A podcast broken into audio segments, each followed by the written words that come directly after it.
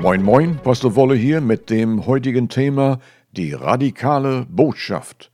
Zuerst aber, Herr, deine Heilsbotschaft ist das Wort des Lebens, unbeschränkt und jedem verfügbar. Es versichert den Frieden und die Ruhe in jeder Situation. Es weist auf die Befreiung von Unterdrückung und auf die Anleitung, vernünftige Entscheidungen täglich zu treffen, in Jesus Namen. Und zum Thema. Die Evangelien sind radikale Botschaften, die die gute Nachricht in Zeiten der Not wie ein Leuchtturm zum sicheren Hafen führen. Sie versichern, dass Frieden und Ruhe in jeder Situation herrschen kann und soll. Es weist auf die Befreiung vor Unterdrückung und auf die Anleitung, vernünftige Entscheidungen zu treffen. Jesus trat mit solch einer Botschaft hervor, die zu seiner Zeit radikal war und bis heutzutage unverändert bleibt. Betrachtest du sie ebenfalls als beruhigend und behilflich für jede deiner Beschwerden? Es war schon im Voraus von Gott so geplant. Seine Menschengeschöpfe sollen ihm gleich sein und im Ebenbild Jesus hervortreten. Können wir solch eine radikale Vorstellung ergreifen? Erlaubst du Gott, sich als dein Heiland, als dein gewaltiger Schöpfer zu offenbaren? Sogar unter seinem auserwählten Volk Israel wurde Jesu Christi verhöhnt. Er war ihnen ein alltäglicher Mensch, der Sohn Josefs, des Zimmermannes, und sie ärgerten sich an ihm. Markus 6,3. An einem gewissen Tag befahl er einem behinderten Mann, strecke deine Hand aus. Er tat es, und seine Hand wurde vollständig wiederhergestellt. Matthäus 12,13. Radikal.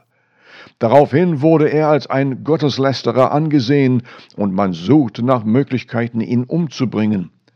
Christus passte sich nicht in die Vorstellung des angekündigten Messias von den Priestern und Schriftgelehrten.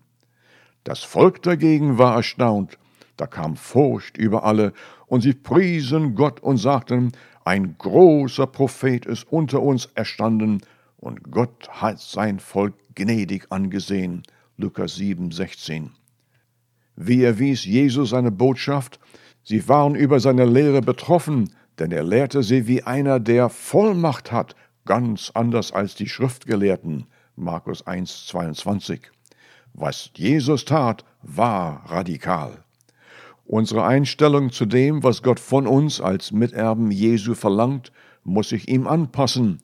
Wahrlich, wahrlich, ich sage euch, wer an mich glaubt, wird die Werke, die ich tue, auch vollbringen. Ja, er wird noch größere als diese vollbringen. Johannes 14, 12. Dies kann nicht oft genug betont werden. Seine Taten zu offenbaren ist jedem Wiedergeborenen zugewiesen. Johannes 3,3. Es ist keine wahlfreie Aufgabe, sondern eine Ehrenaufgabe als Miterbe Jesus Christus. Was er vorbestimmt, wird vollbracht. Gott verheimlicht nichts. Er sprach, mit meinem Wort, das aus meinem Munde hervorgeht, es kehrt nicht leer zu mir zurück, sondern erst dann, wenn es das ausgerichtet hat, was ich gewollt habe, und das zustande gebracht hat, wozu ich es gesandt habe. Jesaja 55, 11. Johannes der Täufer erschien als Vorläufer Jesu Christi, indem er eine Taufe der Buße predigte zur Vergebung der Sünden. Markus 1,4.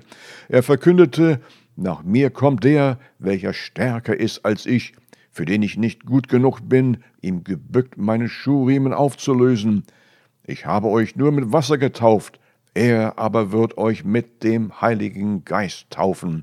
Markus 1, 7 bis 8. Eine radikale Vermittlung. Jesus erhielt die Salbung des Heiligen Geistes, als er vom Johannes am Jordan getauft wurde. Markus 1, 10. Und 40 Tage später mit seiner Botschaft hervortrat und fing an zu verkündigen, die Zeit ist erfüllt und das Reich Gottes nah herbeigekommen.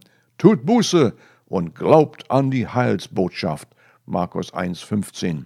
Es war die Ankündigung, dass das, was vor Zeiten von Gott voraussagen ließ, eingetroffen ist. Ich will etwas Neues tun. Es hat zwar schon begonnen, prophezeite Jesaja Kapitel 43, 19. Jesus kam mit der rettenden Botschaft. Sie war radikal, weil schon über 800 Jahre verliefen seit der Prophetie des Jesajas, die der Johannes offenbarte.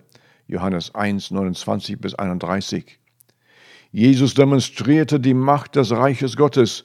Blinde wurden sehend, Gelähmte gingen, Aussätzige wurden geheilt, Taube hörten, Toten wurden auferweckt, Armen wurde die rettende Botschaft verkündet.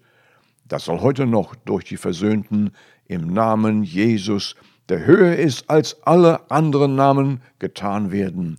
Johannes 14, 12. Christen sind berufen, in all ihrem Tun im Ebenbild Jesu als Miterben Jesu Christi auffallend zu sein.